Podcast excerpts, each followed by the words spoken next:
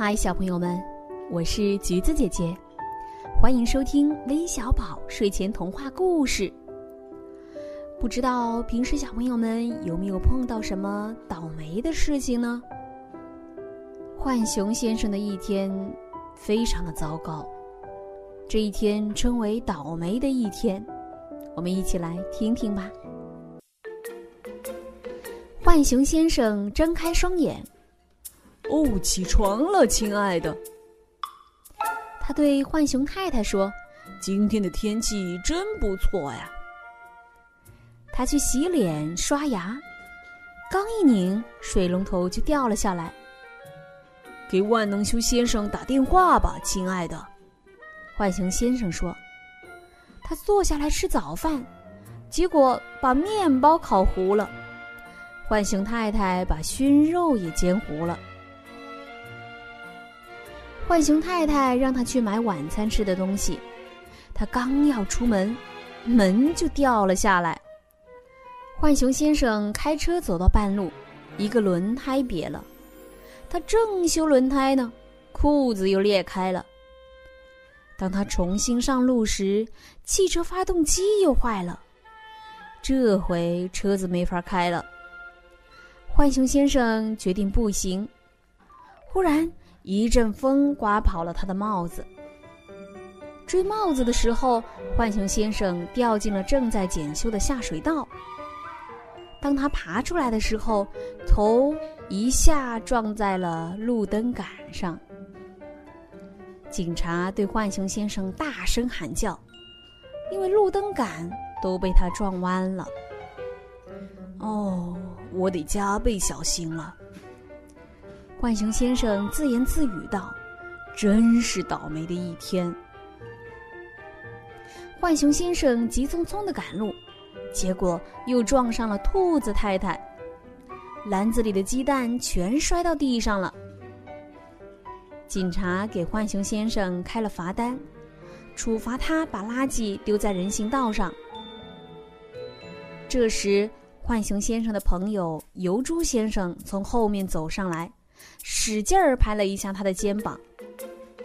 油猪先生，别拍的那么重呀！走吧，油猪先生说：“我们去吃午饭吧。”油猪先生大口大口的吃着，吼吼，谁见过比他更难看的吃相吗？把帽子摘掉吧，油猪先生。油猪先生吃完后没付钱就走了。浣熊先生只好替他付钱。瞧瞧，他用了多少碟子呀！这顿午饭花光了浣熊先生身上所有的钱。今天我还会遇到什么倒霉事儿吗？浣熊先生想。哦，还有一件事儿就是他的皮带扣勾住了桌布。你再也别来了！服务员大声嚷着。我得尽快回家，浣熊先生嘟囔着，再也不想碰上什么麻烦了。他回到家时，万能修先生正要离开，水龙头是装上了，但又发现了新的漏水的地方。真是不好意思，我明天再来接着修。万能修先生抱歉地说。浣熊太太问丈夫。我要的东西买回来了吗？晚饭咱们得吃点热乎的。哦，他当然没买到。晚饭他们只好吃冰凉的腌黄瓜了。吃完晚饭，他们上楼去睡觉。倒霉的一天终于过去了，该不会再有什么麻烦了吧？